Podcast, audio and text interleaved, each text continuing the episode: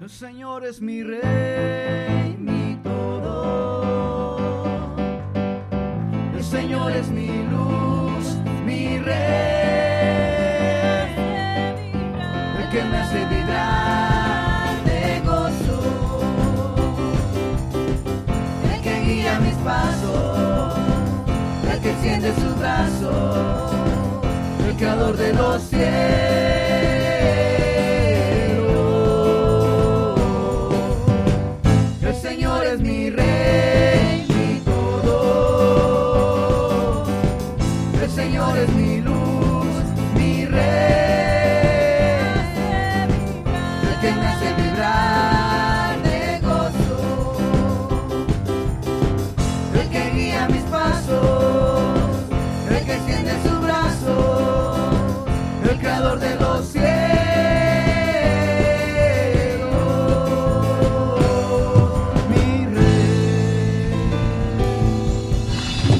Déselo fuerte a Cristo, Él se lo merece. Él es nuestro Rey, Rey de reyes y Señor de señores. Vamos a orar por la ofrenda. Padre Santo, Señor, así te presentamos esta ofrenda, Señor. Y te pedimos que sigas bendiciendo a cada uno de los que la trajeron, los que no pudieron, Señor. Tú conoces, suple toda necesidad, Señor. Y que así, Señor, tú sigas bendiciendo a tu pueblo por ser generoso, Señor. En el nombre de Jesús, recíbelas. Amén. Pueden tomar su lugar en esta bendición. Hoy como día especial, ¿verdad? Día de resurrección. Estamos celebrando cuando Jesucristo resucitó de la tumba. Y tenemos algunos especiales que aquí algunos hermanos nos van a presentar. Unos especiales de acerca de la resurrección. Y no sé si ya están preparados. ¿Ya están preparados? Pues ya váyanle pasando, ya que hoy es un día especial. O yo tengo que moverme de aquí, ¿verdad? Ok, bueno, dice la directora que me tengo que mover. Bueno, pues vamos a ver qué es lo que tienen aquí. Yo no sé cuántos números tienen. Vamos a disfrutar y enseguida tenemos el mensaje.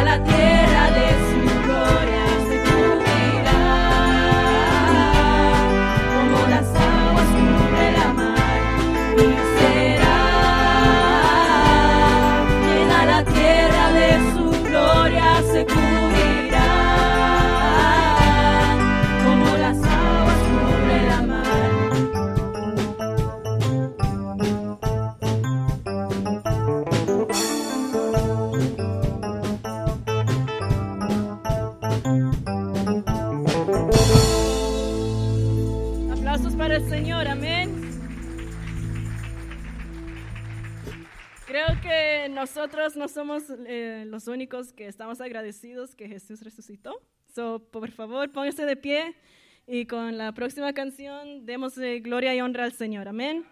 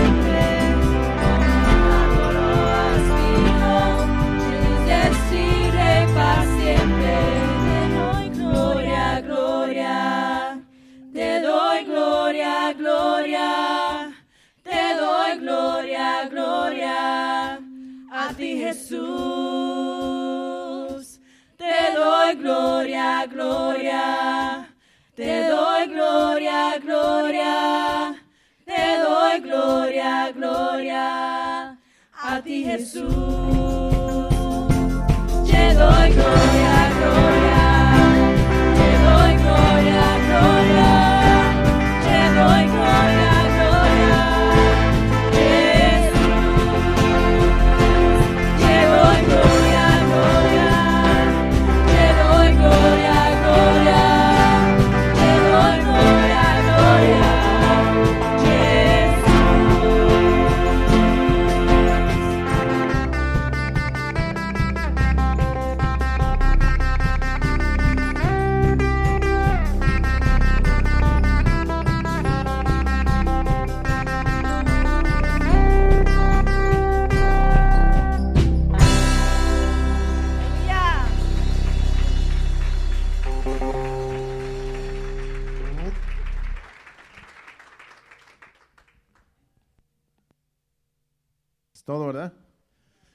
Gloria a Dios. ¿Qué tal si les damos un aplauso más fuerte, verdad?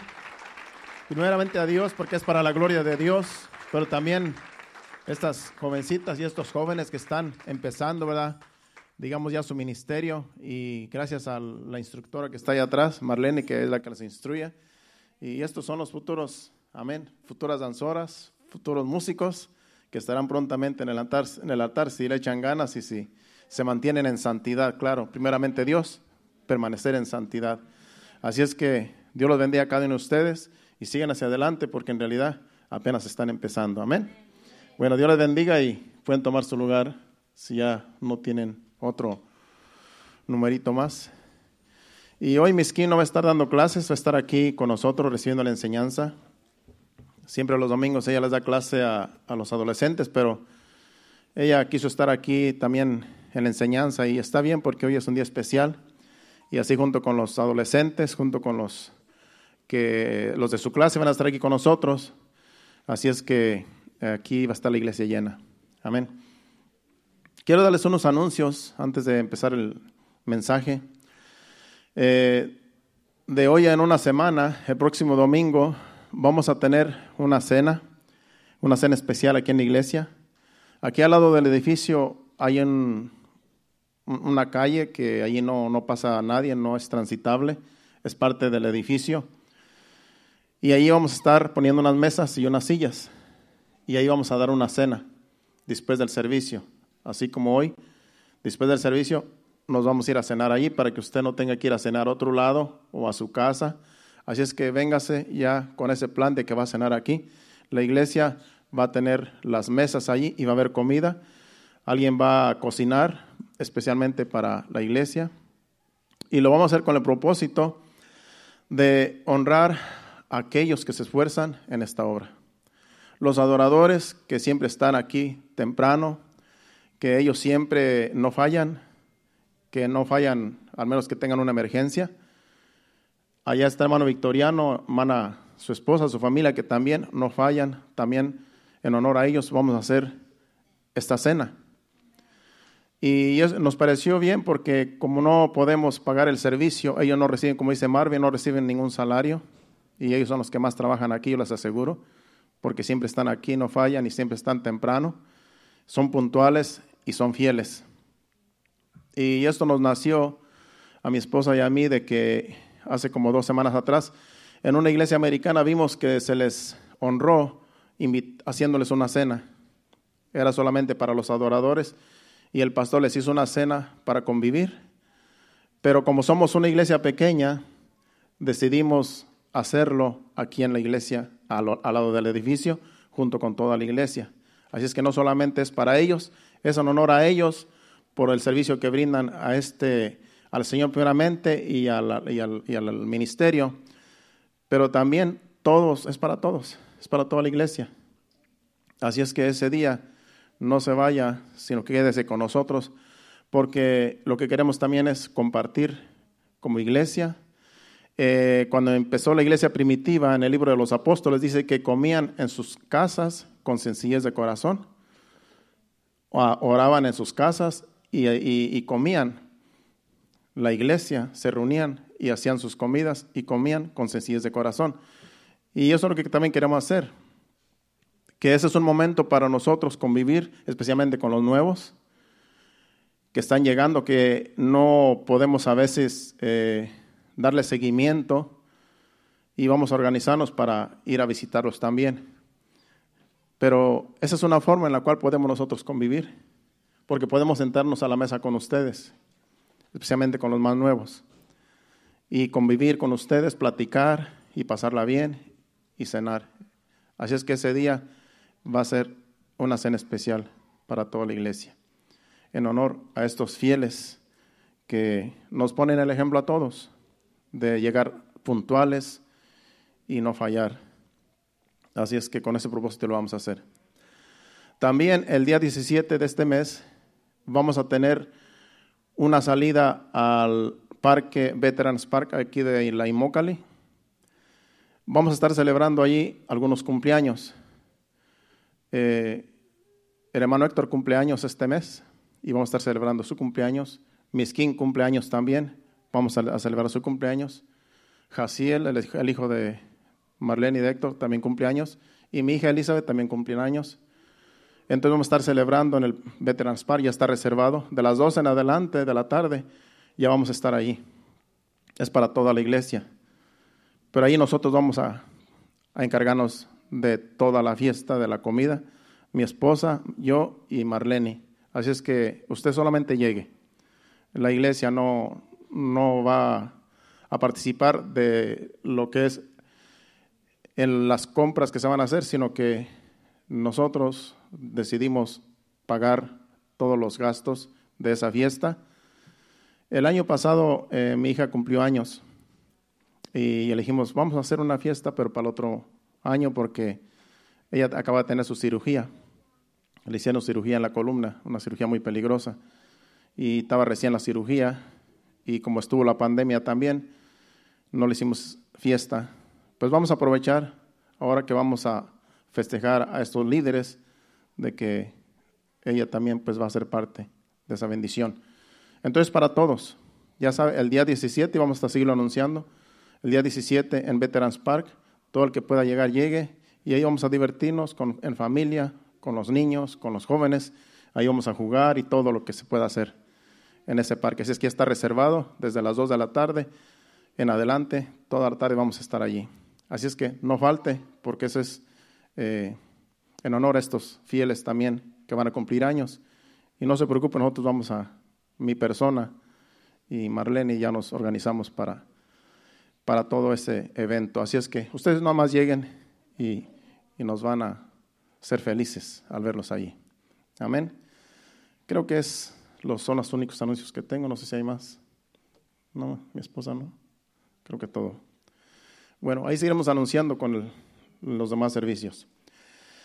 Vamos a la palabra de Dios y vamos a hablar de la resurrección de Cristo, porque de eso se está celebrando, esto se está celebrando hoy en día alrededor del mundo. Hay eventos que no pasan por alto, y es que Dios todavía tiene fieles aquí en la tierra. Todavía aquí en la tierra hay iglesias que tienen el temor de Dios, que sirven a Dios, que honramos a Dios. Y todavía casi mundialmente se celebra en este día la resurrección de Cristo. El viernes pasado se celebró la muerte, la crucifixión de Cristo. Y algunos celebran la crucifixión, nosotros no lo celebramos porque queremos mejor celebrar el día de hoy, su resurrección. Y sabemos que otras, otras religiones y otras iglesias celebran la crucifixión y la resurrección. Pero ahora vamos a celebrar la resurrección de Cristo. Porque sabemos que a Jesucristo lo crucificaron, lo, lo, murió como si fuera un condenado, como si fuera un pecador, pero Él llevó nuestras enfermedades y nuestros pecados en la cruz. Ese fue el propósito de morir en la cruz. Y al lado de él había dos que sí eran culpables. Eran ladrones, eran los estaban también acusando, juzgando por crímenes que habían cometido. Robos y eran, era gente que en ese tiempo así se castigaba la maldad. Es como ahora cuando ejecutan una persona, en, ese tiempo los romanos crucificaban a las personas. Esa era la sentencia más grande que había. Ahora es la silla eléctrica y, otras, y condena, cadena perpetua, pero en ese tiempo así se les condenaba. Y Jesucristo murió como si él hubiera tenido culpa, pero él nunca pecó. Él no tuvo culpa de lo que le hicieron. Pero los dos que estaban al lado, esos sí tuvieron culpa y esos fueron condenados a morir crucificados, al igual que Jesús. La diferencia es que Jesús no tenía pecado. Y esa fue la diferencia. Y la otra diferencia es que Jesucristo murió y resucitó, y los demás no resucitaron. Los demás que, fueron crucificados no resucitaron porque eran malos, porque se merecían la cruz a lo mejor. Pero Jesucristo no merecía la cruz, pero por usted y por mí y por todo el mundo, Él murió. Para que nosotros tengamos vida ahora y vida en abundancia. Así es que nosotros estamos celebrando ahora su resurrección, porque por eso resucitó, para que nosotros no, si morimos, vamos a resucitar juntamente con Él. Así como Él resucitó, un día vamos a resucitar si nosotros llegamos a morir. mi hermana falleció el año pasado y ella algún día va a resucitar. Yo no derramé lágrimas por ella, una porque está muy lejos y no, no compartí con ella desde que ella se, se, casó, desde que tenía como 15 años. Yo he estado aquí ya más de 30 años. Pero mi confianza, mi satisfacción cuando ella partió de este mundo fue que ella fue salva, que ella le servía a Dios. Y ella dejó un mensaje para toda la familia, un mensaje de salvación hablando de Jesucristo. Lo dejó grabado para que lo compartiéramos con toda la familia.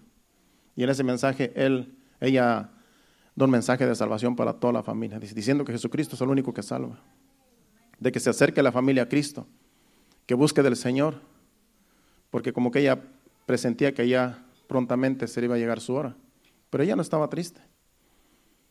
Ella como que estaba contenta porque había cumplido el llamado aquí en la tierra de dar un mensaje de salvación, tan siquiera para la familia. Y espero que algún día mis familiares algún día reconozcan que tienen que acercarse a Cristo. Ahorita mi mamá está internada, tiene dos días internada ya en, en una ciudad allá donde nosotros somos. Hasta mañana la van a dar de alta. Es problemas de la diabetes y todo eso. Pero ya está mejor. Y estamos orando para que ya mañana la den de alta, la, la manden para la casa. Pero ella tiene 81 años. Pero mi preocupación es que ella sea salva. Esa es mi preocupación. Y yo le prediqué el Evangelio y ella conoce el Evangelio. Pero hace falta alguien que esté allí dándole palabra porque están solos allá. Ellos no van a la iglesia. Pero sí creen. Y sí creen la resurrección también. Así es que lo que hace falta es orar por ellos. Y ahí, pues, si se acuerdan, pues oren por mi mamá. Ella se llama Elena, Elena Saldaña y esperamos que todo salga bien. Creo que está contenta, está bien. Eh, le están poniendo las medicinas, pero ya para mañana creen que ya la van a dar de alta. Esperemos que así sea. Entonces, la resurrección es lo que estamos celebrando ahora, la resurrección, resurrección de Cristo. Y es por eso que el día de hoy es casi mundial. Casi en todo lugar del mundo hay iglesias que están celebrando este día. Queriendo decir que todavía Dios tiene aquí fieles que le creen. Iglesia que le cree aquí en la tierra. Pero va a haber un día que entre más y más está llenando de tinieblas este mundo y va a haber un día que a lo mejor no va a haber muchos, no va a haber muchos fieles. Pero nosotros sigamos siendo fieles a Dios. Sigamos creyendo en Dios. Sigamos celebrando estos días.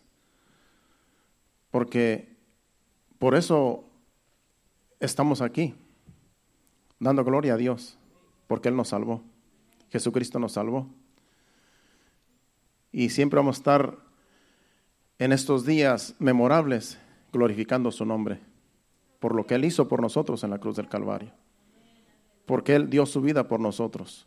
Él no merecía estar en esa cruz, nosotros merecíamos estar en esa cruz, pero Él pagó el precio por nosotros, para que nosotros no vayamos al infierno más. Así es que vamos a la palabra de Dios en el libro de Lucas capítulo 23. Vamos a estar leyendo un, poco largo, porque lo que quiere es que usted escuche palabra de Dios. Yo puedo traer un mensaje aquí de un versículo y hablarle mucho de lo que es Jesucristo, nuestro Salvador, la salvación. Pero yo lo que quiero es que usted conozca la historia de Jesucristo, tan siquiera en lo que fue su resurrección, para los que a lo mejor casi no conocen la historia. Después de que lo crucificaron, vamos a leer del 50 en adelante, ya cuando él murió, allí fue un hombre que se llamaba José de Arimatea, y vamos a leer de ahí en adelante, porque él fue el que lo fue a, a, descolgar de la cruz. Leamos, y luego del 24 vamos a seguir leyendo hasta el 22. Dice, había un varón llamado José de Arimatea, ciudad de Judea, el cual era miembro del concilio, varón bueno y justo. Dice que este era miembro del concilio, este no era cualquier persona, era miembro de un concilio muy importante, era un religioso, pero él no consintía en lo que le hicieron a Jesús. Él no fue partícipe del sacrificio de Cristo. Por eso sigue diciendo el 52, el 51. Dice, este que también esperaba el reino de Dios y no había consentido en el acuerdo ni en los hechos de ellos. Este no estaba de acuerdo con lo que le hicieron a Jesús. Él sabía que este era el Hijo de Dios y que lo que le hicieron era injusto, pero no participó de todo lo que le hicieron. Pero no pudo hacer nada, porque nadie podía hacer nada, porque Jesucristo no fuera a la cruz. Aún Pedro quiso defenderlo cuando fueron por él allá en el Getsemaní a llevarlo cuando Judas lo entregó. Y Jesucristo le dijo, yo puedo mandar, pedir a mi Padre que mande dos legiones de ángeles y me pueden liberar, pero no se va a cumplir la palabra. O sea que nadie podía ayudar a Jesús porque se tiene que cumplir de que Él tiene que morir así por nosotros. Entonces, aunque José de Arimatea no estaba de acuerdo, no pudo hacer nada porque no era, no estaba en sus manos evitar que Jesucristo vaya a la cruz. Si no, ¿cómo nos iba a salvar? Entonces, él no estaba de acuerdo, entonces dice que después del en el 52 dice, fue a Pilato, este José de Arimatea, fue a Pilato y pidió el cuerpo de Jesús. Cuando ya se supo que murió, que quedó allí colgado en el madero, ahí ya sin vida, ahí entregó, dijo, Padre, en tus manos entrego mi espíritu. Y ya José fue y lo, lo, lo, descolgó de la cruz y lo envolvió en una sábana, dice el otro versículo. Dice, era día de, es el 53, ¿verdad? Dice, y quitándolo, lo envolvió en una sábana y lo puso en un sepulcro abierto en una peña en el cual aún no se había puesto a nadie. Había un sepulcro, ya estaba preparado, ya estaba todo preparado para Jesús, porque no se había puesto a ningún cadáver ahí.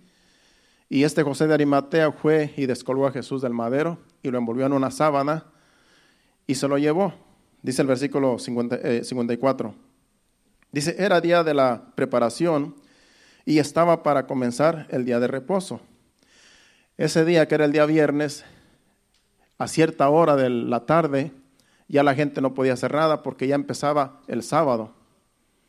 Y ya en esas horas toda la gente dejaba de hacer sus actividades y se recogía en su casa para no hacer nada porque ya empezaba allí el día de reposo, que era el sábado. Entonces había que descolgar a Jesucristo de la cruz y llevarlo al sepulcro. Entonces, dice ahí el versículo 54, dice que era día de la preparación y estaba para comenzar el día de reposo. Entonces el 55 dice, y las mujeres que habían venido con él desde Galilea siguieron también y vieron el sepulcro y cómo fue puesto su cuerpo. O sea que con, con este José de Arimatea que descolgó a Jesús de la cruz, había mujeres que lo siguieron a ver dónde lo iba a poner. Para después ellos, ellas ir al día siguiente a ungirlo con unos ungüentos que ungían a los muertos. Entonces, eh, no había hombres, dice que eran mujeres, mujeres fieles que amaban a Jesús por todo lo que él había hecho sin culpa alguna, lo crucificaron. Y estas mujeres sintieron eh, ir a ungirlo al día siguiente. Entonces sigue diciendo el versículo 56. Dice, y vueltas prepararon especias aromáticas y ungüentos y descansaron el día de reposo conforme al mandamiento. Estas mujeres, cuando siguieron a este hombre que llevaba el cuerpo, y vieron dónde estaba la tumba y dónde lo, dónde lo pusieron, se regresaron a su casa a preparar ungüentos que ellas mismas preparaban para el día siguiente ungir a Jesús, ya su cuerpo que iba a estar supuestamente allí en la, en la tumba. Pero la sorpresa que se llevaron fue que ya no estaba el cuerpo. Y esa fue la sorpresa más grande de todos los siglos, que su cuerpo desapareció, resucitó y está vivo, está a la diestra del Padre y vive y reina por los siglos de los siglos. Un fuerte aplauso a Cristo.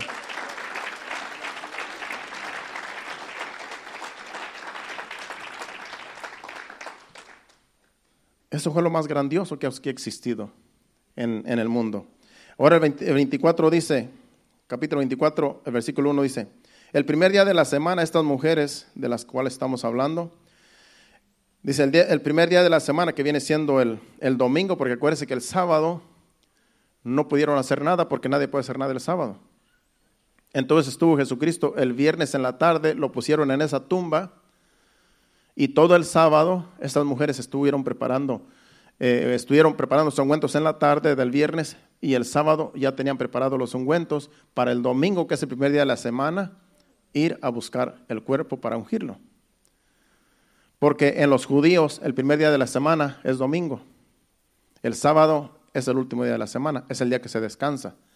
Entonces, los judíos el domingo lo tienen como el primer día de la semana. Ese día se va a trabajar. El sábado no se trabaja. Por eso este, hay, hay algunas religiones que son sabáticas, son medias judías y guardan el sábado, como los judíos. Pero ya no hoy día, ya ahorita no estamos en la ley. Eso era en la ley de Moisés, que el sábado era de reposo, día de reposo y no se hacía nada. Pero ya Jesucristo pagó el precio. Y ahora ya no hay día de reposo. Usted puede escoger cualquier día de la semana para descansar. Ya no hay una ley que te diga tienes que descansar el sábado. Pero en aquel tiempo sí. Y como estaban todavía en la ley, pues todo el sábado nadie hacía nada. Pero ya estas mujeres desde el viernes en la tarde tenían preparados los ungüentos. Para el domingo, que era el primer día de la semana, ir a ver la tumba donde lo pusieron y ungir al cuerpo de Jesús. Sigue diciendo, el versículo dice, dice, el primer día de la semana, muy de mañana, vinieron al sepulcro y trajeron, y, trayendo los, los, las especias, dice allí, aromáticas que habían preparado, y algunas otras mujeres con ellas, o sea que eran, las, las mujeres que se mencionan eran Marías, María la mamá de, de Juan y Jacobo, y María Magdalena, y otras mujeres que las, siguieron. Por eso dice, dice que, y allá dice, dice que estas, estas mujeres, ¿verdad? Trajeron las ah, especies aromáticas que habían preparado y algunas otras mujeres con ellas que las acompañaron, dice el versículo 2, y hallaron removida la piedra del sepulcro. La sorpresa más grande que, ellos, que ellas encontraron fue que la piedra no estaba puesta, porque la piedra no era una piedra pequeña, era una piedra que pesaba toneladas. Y esa piedra la, habían puesto un grupo de soldados que vinieron los judíos antes, antes de, esto. Le dijeron los judíos a Pilato, ¿sabes que aquel engañador dijo que al tercer día iba a resucitar?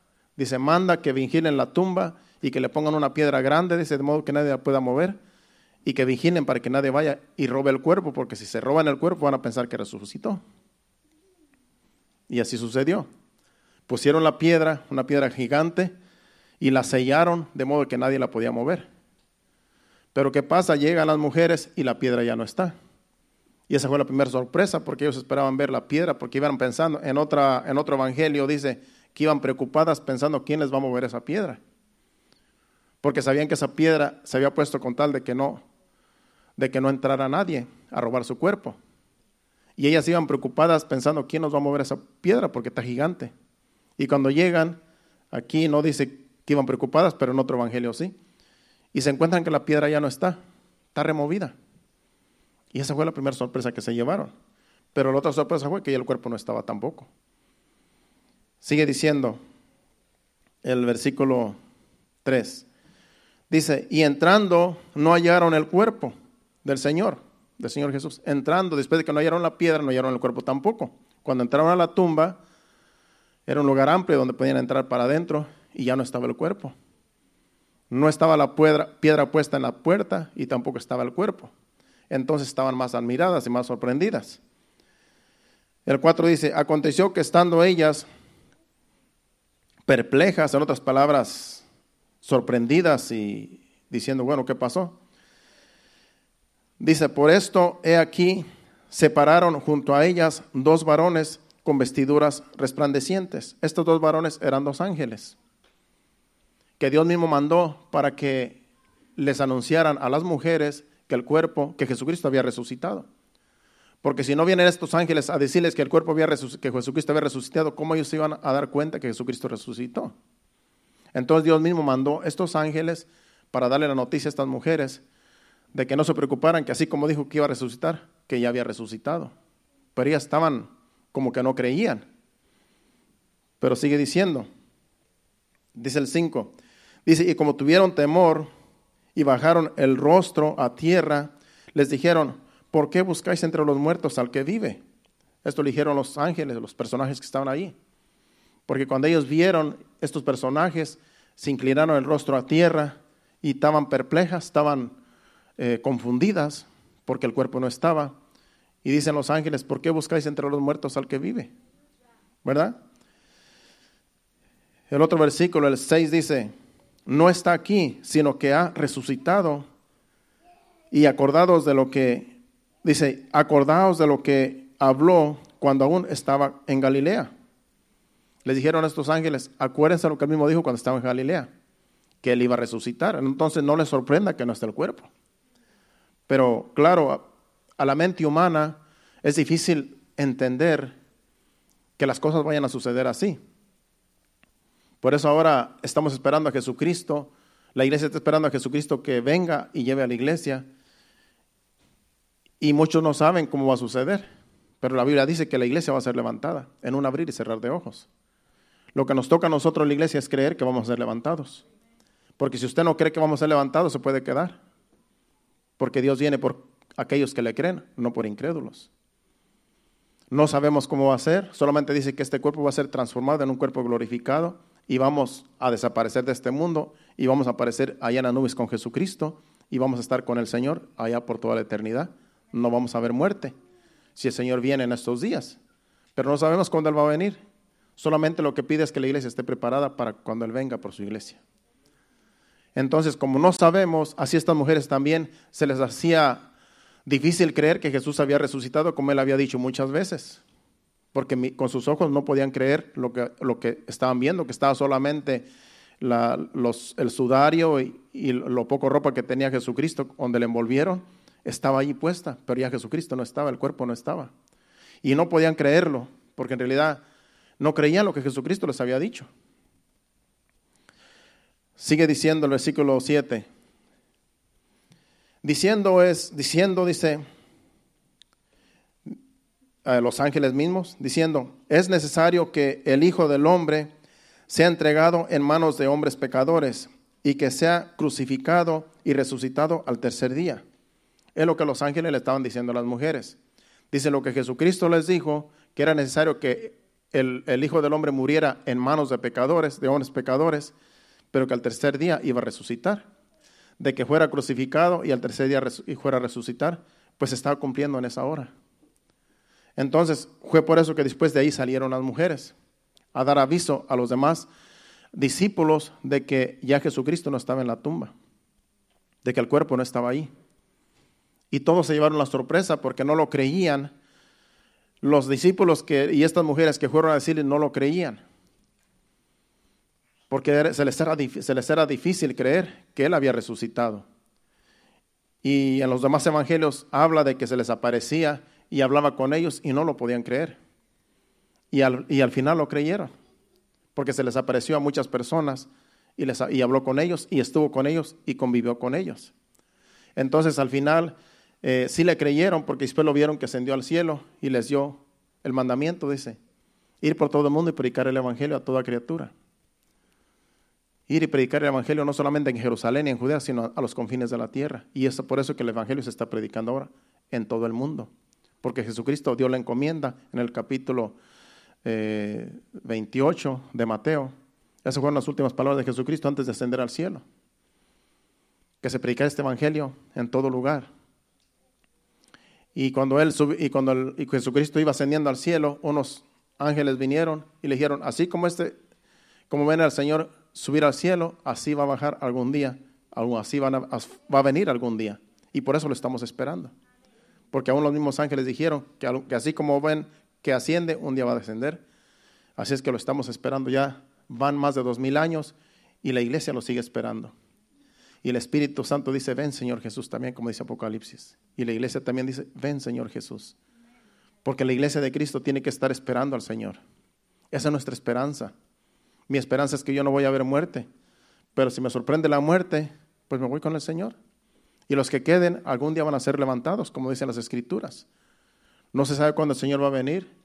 Si es en esta generación, en cuál generación, no se sabe. Algunos dicen, algunos ponen fechas y les ha fallado porque ya se hacen, la hacen, hacen de profetas. Se creen profetas y no sucede, son falsos profetas. Cuando usted dice, cuando usted escucha a alguien que dice para tal fecha el Señor viene, lo están engañando porque nadie sabe.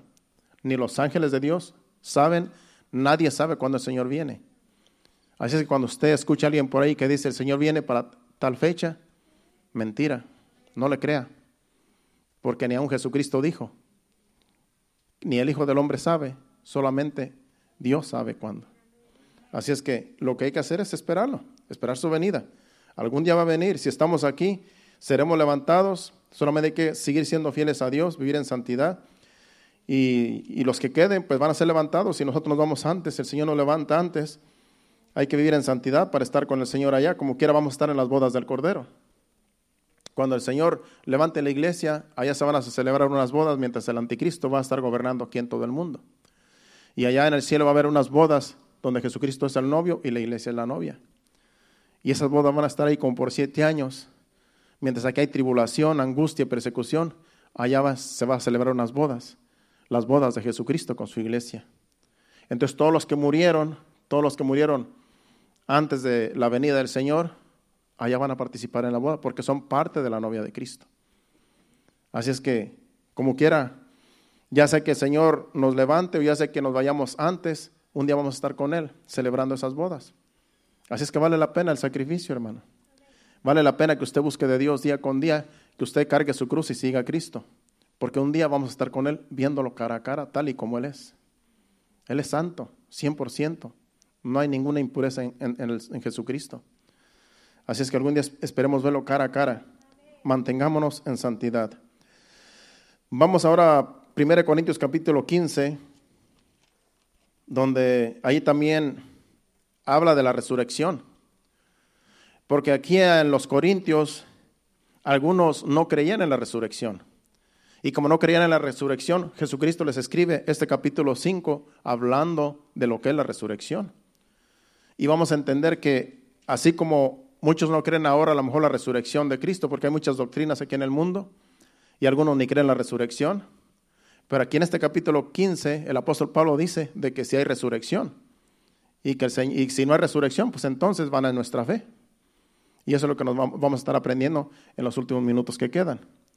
De que si hay resurrección y que algún día vamos a resucitar entre los muertos y que como Jesucristo resucitó, también nosotros vamos a resucitar algún día si es que morimos antes de que Él venga.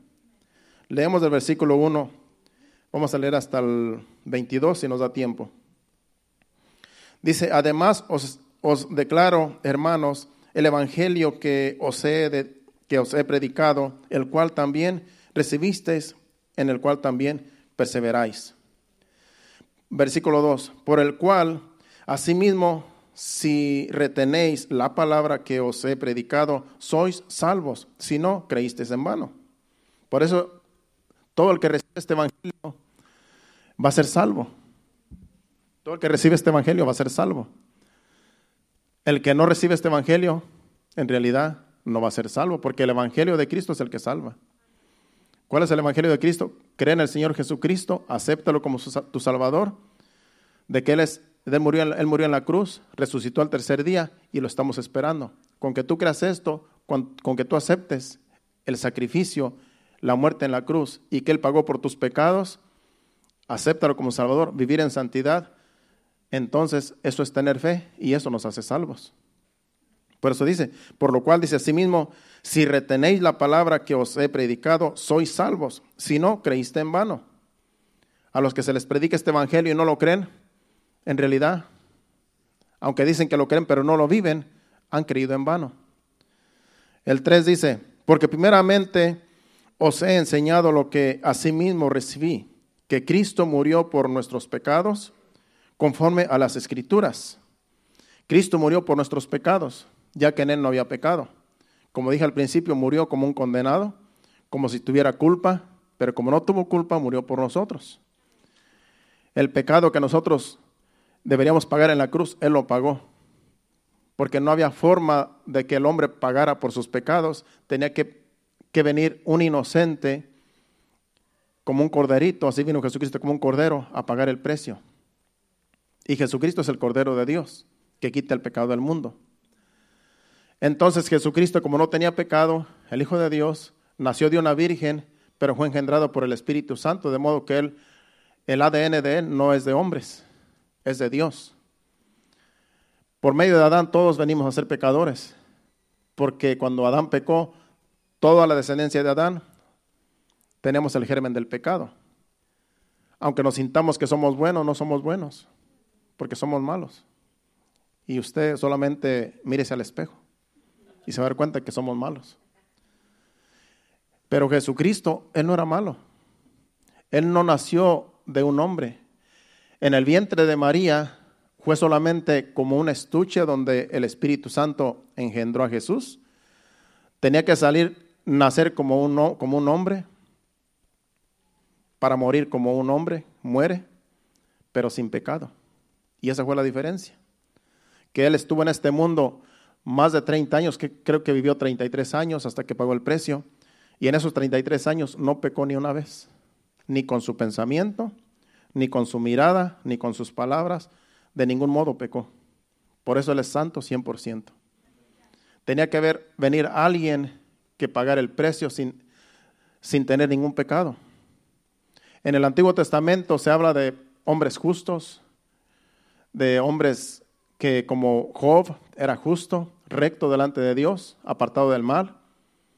Y para Dios, en ese tiempo, era un hombre perfecto. Pero no era tan perfecto porque venía de la descendencia de Adán. O sea que no calificaba para pagar el precio. Moisés también, un siervo de Dios que, que, que introdujo al pueblo de Israel en la tierra de Canaán, la tierra prometida, era manso y humilde, pero no era 100% santo. Se enojaba también. Y por un coraje que hizo no entró a la tierra prometida. El rey David también era un rey conforme al corazón de Dios, pero pecó. Le quitó la mujer a otro, se convirtió en un adúltero. Y aunque Dios lo perdonó, pero ya quedó la mancha allí. Entonces, era un hombre conforme al corazón de Dios, escribió muchos salmos, casi todos los salmos los escribió él. Y de él podemos nosotros aprender, pero cometió pecado. Así es que no hubo en la tierra nadie que calificara para pagar el precio en la cruz, como se tenía que, como ya estaba profetizado. Solamente Jesucristo, el Hijo de Dios, era el único, porque vino, no, no fue engendrado por hombre, sino fue engendrado por el Espíritu Santo en el vientre de María. Y científicamente, el, cuando un bebé nace de una madre, científicamente creo que que el ADN viene del hombre. De tal manera que así tiene que venir Jesucristo. No se contaminó en el vientre de María. Aunque María lo trajo al mundo, pero el vientre de María no contaminó a Jesús. Porque científicamente, no, entiendo mucho de eso, pero yo sé que tenía que estar ser sin pecado. Por medio de Adán venimos a ser pecadores, pero Jesucristo sin pecado nos salvó. Y eso es lo que cuenta, el sacrificio de Cristo, que quita el pecado del mundo. Entonces por Él, ahora nosotros somos salvos y por su resurrección nosotros también podemos, vamos a ser resucitados algún día. Vamos a seguir leyendo, versículo 4. Dice, y que fue sepultado y que resucitó al tercer día, es lo que leímos al principio en el libro de Lucas, conforme a las escrituras, el 5, y que apareció a Cefas, aquí dice a quienes se les apareció el, el primero, primeramente, que apareció a Cefas. Cefas es Pedro, pero así se le, Jesucristo le dijo, tú te vas a llamar Cefas, pero su nombre era Pedro. Dice, y después a los doce, el 6 dice, después apareció a más de 500 hermanos a la vez, de los cuales muchos viven aún y otros ya duermen. ¿Qué está diciendo el apóstol Pablo? Que cuando él escribió esta carta, porque esta carta la escribió él, Dice, muchos viven aún y otros ya duermen, otros ya murieron. De esos 500 que Jesucristo se les apareció después de que resucitó, todavía había algunos cuando el apóstol Pablo escribió esta carta que todavía vivían. Por eso él, dice aquí, algunos viven todavía y otros ya duermen, otros ya murieron. De esos 500 que se les apareció Jesucristo. Sigue diciendo el 7. Después apareció a Jacobo, Jacobo era hermano de Juan, después a todos los apóstoles y al último de todos como a un abortivo me apareció a mí, porque sabemos que a, Pablo también se le apareció Jesucristo. cuando iba rumbo a Damasco, porque él estaba persiguiendo cristianos en ese tiempo, antes de que, antes de que el apóstol Pablo, Pablo fuera, se le llamara Pablo, él se llamaba Saulo, y él entregaba a los cristianos, a los gobernantes, a los judíos, para que los martirizaran, para que los mataran, porque él odiaba a los cristianos. Él decía que amaba a Dios en su religión, porque él seguía la ley de Moisés. Pero cuando Jesucristo se le apareció, le dijo, Saulo, Saulo, ¿por qué me persigues? Dura cosa te da cosas contra el aguijón. En otras palabras, me estás dañando a mí cuando estás persiguiendo a mis hijos. Y ya dijo, Saulo, ¿quién eres, quién eres, Señor? Dice, yo soy Jesús al que tú persigues. Y dice, ¿qué quieres que haga? Y ya le, dijo, le dio instrucciones y luego fue un discípulo de, de, Jesús en ese tiempo y fue y le puso las manos y fue libre y de ahí para acá empezó a predicar el Evangelio Pablo. Y Dios le, cambió el nombre a Pablo, no a Saulo. Entonces lo limpió de todos sus pecados. Era un perseguidor de la iglesia, era un criminal. Por eso dice aquí que a lo último me apareció a mí, dice, como un abortivo. En otras palabras, yo ni me merecía ser apóstol, pero él le plació. Sigue diciendo el versículo 16, eh, perdón, el, 6, el, ¿cuál, el, ¿cuál estamos? El 8. Dice, el, el 8 dice, y el último de todos, como a un abortivo, me apareció a mí. Hablando del mismo, dice, porque yo soy el más pequeño de los apóstoles, que no soy digno de ser llamado apóstol porque perseguí a la iglesia de Dios. Aquí él está confirmando de que él era perseguidor de la iglesia. Dice, pero por la gracia de Dios soy lo que soy, y su gracia no ha sido en vano para conmigo. Antes he trabajado más que todos ellos, pero no yo, sino la gracia de Dios conmigo. Él dice, yo he trabajado más que todos los apóstoles que anduvieron con Jesús, porque cuando el apóstol Pablo se convirtió, se convirtió de corazón y dejó todo lo que él era antes, dejó toda su vida, dejó toda la maldad y se puso a seguir a Cristo y a escribir estas epístolas que fueron inspiradas por el Espíritu Santo para que las escribiera. Entonces él dejó de perseguir a los cristianos para convertirse en un cristiano y él también fue perseguido. Así como él los perseguía, ahora lo persiguieron a él hasta que murió. Le cortaron la cabeza, según las crónicas. Así murió, así murió el apóstol Pablo. Pero él murió contento. ¿Por qué? Porque él cumplió su llamado. Porque él dijo, yo no soy nadie, no soy nada para lo que es el Señor conmigo. Su gracia me es suficiente. Y pasó por muchas pruebas, muchas luchas. En el libro de los Hechos vemos cómo sufrió. Lo apedrearon, lo dejaron medio muerto, oraron por él, fue resucitado, volvió otra vez. Lo golpearon con vara, casi lo dejaron también medio muerto lo encerraron, lo encarcelaron, sufrió de todo, pero a él no le importaba, porque él sabía que lo que él estaba sufriendo no se comparaba con la salvación que Jesucristo da. Y todo lo que nosotros pasamos, hermano, no es nada para lo que el Señor hizo por nosotros. A veces nosotros nos ahogamos en un vaso de agua, nos viene un problema y ya estamos llorando. No nos obedece la esposa, ya estamos gritando. El esposo te regaña y ya estás llorando. De tal manera que, y el apóstol Pablo lo mataron casi, a pedradas, a golpes, y él se levantaba y seguía, sin murmurar, sin quejarse. Pero en la iglesia hoy en día somos bien delicados. Y el Señor quiere valientes, esforzados, mujeres, hombres, que no le temen a nada. Los problemas, hermano, los podemos solucionar con la palabra. Usted tiene problemas en su matrimonio, en su hogar, vaya a la palabra y el Señor le da instrucciones. El problema es que a veces somos tan orgullosos y, tan egoístas que no queremos aceptar nuestros errores. Pero si tú quieres solucionar tus problemas, busca de Dios, busca consejería y el Señor te da instrucciones. Simplemente perdona, simplemente sé humilde, simplemente sé manso. Y eso es lo que nos pide Dios, que seamos mansos y humildes como Él es manso y humilde. Pero a veces el egoísmo, a veces la altivez, el orgullo, la arrogancia no nos deja. Y ese es el problema de los cristianos. De los mundanos no se diga, pues ellos no tienen a Cristo. Pero la vergüenza más grande es que un cristiano, un hijo de Dios, se porte como un mundano.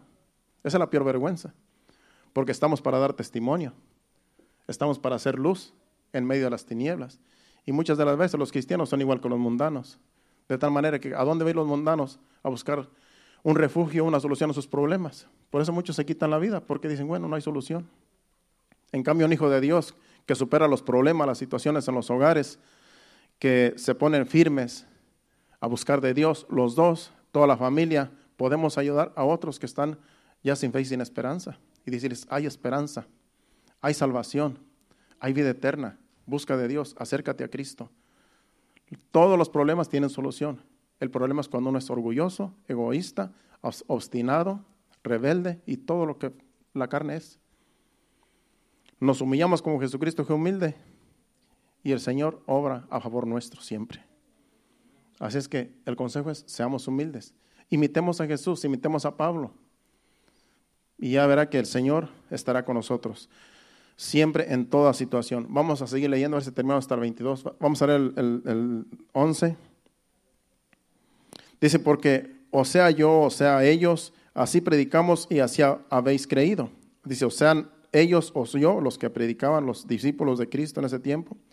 Dice, pero si se predica de Cristo, el versículo 12, pero si se predica de Jesucristo que resucitó de los muertos, ¿cómo dicen algunos entre vosotros que no hay resurrección de muertos? Porque parece que entre ellos ya había unos que no creían. Dice, si se está predicando la resurrección, ¿cómo algunos de entre ustedes dicen que de que no hay resurrección? Porque se había infiltrado gente incrédula de que no creían la resurrección de Cristo. Y no hacía mucho tiempo que había sucedido la resurrección. Habían pasado a lo mejor 60 años. Pero en esos 60 años se sabía que sí se había resucitado. Y había testimonios, y como dice el apóstol Pablo, hay algunos que todavía viven, dice, que estuvieron con él y lo vieron resucitar. ¿Y por qué ahora no creen? Porque hay unos que no creen, dice. Así es que siempre hay que creer, hermano, la resurrección. Si no crees, entonces en vano es la fe, como sigue diciendo más adelante, dice el versículo 13. Porque si no hay resurrección de muertos, tampoco Cristo resucitó. En otras palabras, si dicen que no resucitan los muertos, pues entonces Jesucristo no resucitó. Entonces es una mentira todo el Evangelio. Pero sigue diciendo, el 14, y si Cristo no resucitó, van es entonces nuestra prédica, van es también vuestra fe. Si no fuera por la resurrección, entonces ¿para qué predicamos? Si no hay resurrección, si Jesucristo no resucitó, pues entonces no hay salvación, no hay fe. Pero no, es todo lo contrario. Jesucristo resucitó, Jesucristo es el Evangelio, y Jesucristo es nuestra fe, que un día nos va a levantar, un día vamos a estar con Él.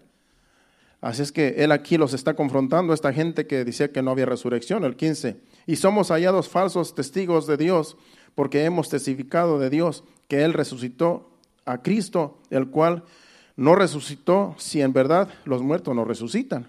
En otras palabras, si no resucitan los muertos, entonces Jesucristo no resucitó, entonces el evangelio que estamos predicando, que es de Dios, entonces no es válido. ¿qué? Sigue diciendo el 16, porque si los muertos no resucitan, tampoco Cristo resucitó. Si no se cree que un día van a, resucitar los muertos, pues entonces Jesucristo, que es las primicias, entonces tampoco se va a creer que resucitó. El 17, y si Cristo no resucitó, vuestra fe es vana, aún estáis en vuestros pecados. Si no creemos que Jesucristo resucitó, entonces todavía somos pecadores. En otras palabras, en vano hemos creído y en vano estamos sirviendo a Dios. Pero no, Cristo resucitó y ahora no somos pecadores, le creemos a Él, creemos al Evangelio, entonces somos santos delante de Dios. Dice el 18, entonces también los que durmieron en Cristo perecieron. En otras palabras, si los que durmieron en Cristo, creyendo en Cristo, creyendo en la resurrección, entonces, como quien dice, murieron y perecieron. No. Hay que creer en la resurrección. Porque si dejas de creer en la resurrección, entonces todo es en vano. Toda la fe, todo lo que se haga para Dios, entonces no, se vuelven entonces este, apóstatas, se vuelven incrédulos si no creemos la resurrección, que es lo más importante. Dice el otro versículo, el, 19. Si, dice, si en esta vida solamente esperamos en Cristo, somos los más dignos de conmiseración de todos los hombres. Mas ahora Cristo ha resucitado de los muertos, primicias de los que durmieron es hecho. El 21, porque por cuanto la muerte entró por un hombre, también por un hombre la resurrección de los muertos. Aquí está hablando de Adán. Por medio de, Adán entró el pecado. Dice, porque si así como en Adán todos mueren, también en Cristo todos serán vivificados. El 22. El 21 vamos a leer, leer otra vez. Dice, porque por cuanto la muerte entró por un hombre, por medio de Adán entró la muerte, también por un hombre la resurrección de los muertos. Aquí está hablando de Adán y Cristo. Por medio de Adán entró el pecado, entró la muerte. Acuérdense que, Dios les dijo, no comáis del fruto de ese árbol, porque si, si comes, ciertamente morirás. Y Adán y Eva comieron y murieron. Dice, por cuanto por medio de un hombre entró el pecado y entró la muerte, así por medio de Jesucristo, la resurrección de los muertos. Adán trajo a la muerte y Jesucristo trajo la resurrección. O sea que todos van a morir hasta que venga la iglesia y sea levantada. Todo mundo va a morir. Solo los que la iglesia que va a ser levantada no va a morir, no va a haber muerte. Pero todos los que ya murieron van a resucitar un día. Y si morimos de aquí en adelante hasta que el Señor venga, si seguimos muriendo, un día vamos a resucitar. Porque Jesucristo es la resurrección. Volvamos a leer el 22 para terminar. Porque así como en Adán todos murieron, también en Cristo todos serán vivificados. Adán trajo la muerte, la muerte pasó a todos desde que él pecó, pero Jesucristo trajo la resurrección y trajo la vida. En Cristo ya no morimos, en Cristo vivimos. Todo aquel que muere, no muere, duerme. Por eso, hermanos, estamos en el camino correcto. Jesucristo es el camino, Él es la verdad y Él es la vida. Y Él es la resurrección. Si un día morimos, seremos resucitados algún día en un cuerpo glorificado. Nos vamos a levantar del polvo y de ahí el Señor nos va a dar un cuerpo nuevo. Y vamos a ascender al cielo y allá estaremos por un, toda una eternidad con el Señor. Y después reinaremos con Él por los siglos de los siglos y nunca va a haber fin. Allá estaremos con Él. Vale la pena el sacrificio, hermanos. Vale la pena el sacrificio aquí en la tierra porque tenemos grandes promesas para la iglesia, para cada uno de nosotros, allá con Dios. ¿Qué tal si nos ponemos de pie le damos gracias a Dios por su palabra? Pasen al altar. Acuérdense, el próximo domingo vamos a tener una cena especial para toda la iglesia en, motivo de, de estos líderes que se esfuerzan, los adoradores, allá en la internet, que son fieles, pues para que se sigan animando, hermanos. Yo una vez soñé el año pasado que la familia Salazar querían estar aquí cerca de la iglesia viviendo. Así fue el sueño. Cuando recién abrimos aquí, soñé que Héctor y Marlene querían estar aquí cerca, dando a entender que ellos quieren estar en la iglesia siempre temprano. Y así debemos ser todos. La casa, es mejor estar un día en la casa de Dios que mil fuera de ella. Adoremos a Dios con este canto y le damos gracias a Dios por su palabra, por el mensaje que yo sé que a todos nos habló el Señor. Así es que usted siga buscando de Dios, hermano. Jesucristo es la resurrección. No es en vano lo que estamos haciendo. No es en vano el sacrificio, porque todo sacrificio tiene su recompensa. Y el Señor está con nosotros siempre, con aquellos que le aman. Levante sus manos, cierre sus ojos y adore a Dios con este canto. Y gracias le damos, Señor. Gracias por Padre. rodeado de luz. A la diestra del Padre gobierna Jesús. Con ojos de fuego y con rostro de sol. Cuando abre su boca, estrueno su voz.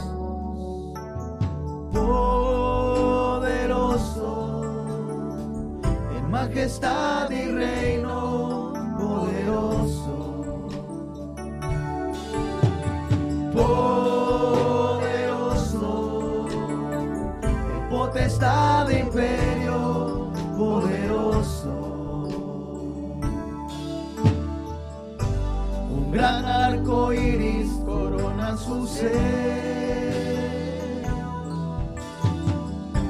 Él es el cordero que pudo vencer. Él es el primero y Él es el postre. Y arrojan coronas delante de Él.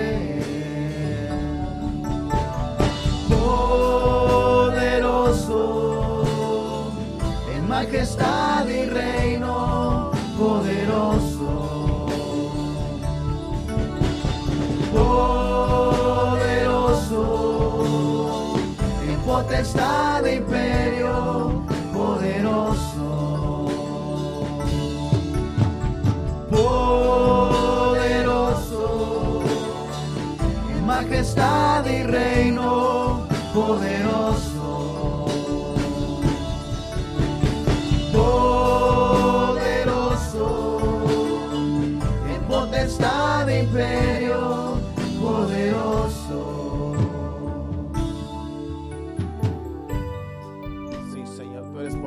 Señor.